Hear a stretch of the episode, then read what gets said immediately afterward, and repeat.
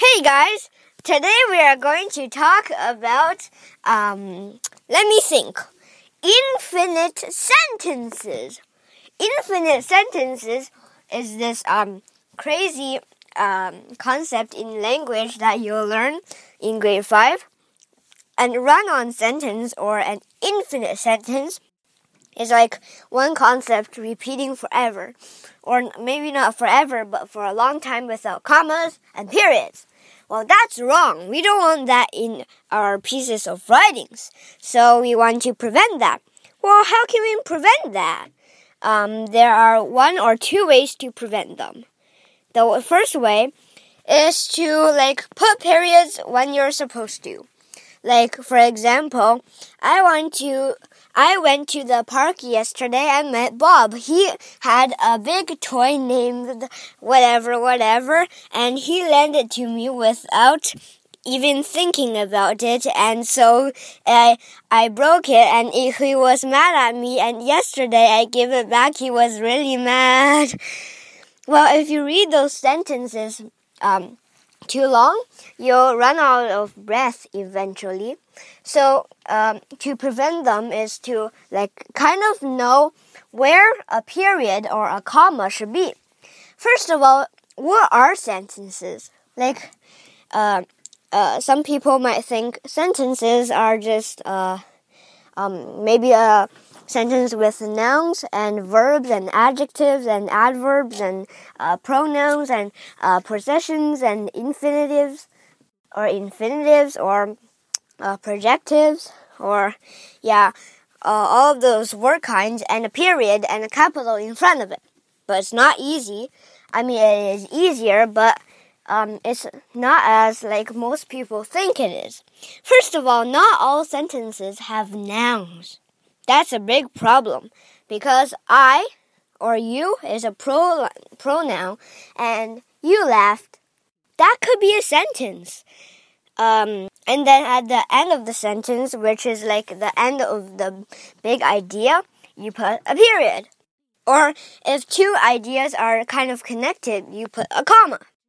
Well, most, I mean, all of the sentences has um, or have a subject and a predicate. A subject is like a noun or pronoun, like person, place, thing, and um, subject or subjective, or the objective, not adjective, like pronoun or just pronouns. So, for example, Jaden, um, I mean not Jaden. Where did I get that name? Bob um, Bob laughed. Um, so Bob is the pro or the subject, and laughed is the predicate.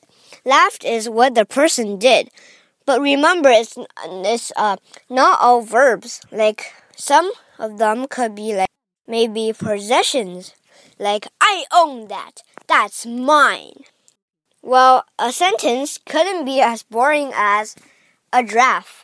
Well, what about the giraffe? Did it eat? Did it die? Um, you have to talk about it, or else it's not a sentence. Unless you put a comma. A giraffe ate uh, leaves, and leaves had sunlight, or whatever like that. Oh well, that's a lesson about ran on sentences. Well, I haven't taught you the uh, next like little trick. Well, in like uh postcards or recounts, uh, writing and writing, uh, summaries, paragraphs, um, explanations. You always, always, always put paragraphs. Paragraphs are um, a kind of writing, and paragraphs are also like one bit of writing that explain one like big idea, not a main idea, because maybe the main idea is the draft ate leaves. Well, maybe a paragraph could be on um, a giraffe's day. Like, first of all, the giraffe wake up. Um, a giraffe sleeps standing up and then wakes up, um, eats his breakfast, and uh, puts off his pajamas. I'm just kidding. Like a giraffe's day or a giraffe's like life cycle or something like that. Those are big ideas. So paragraphs where you indent, like five or six sentences, where you skip uh, one or two lines, like that. So in writings, you have to put punctuation and paragraphs to make a good writing. So this is one of the tips to write good writing and to make your teacher impress. Bye bye.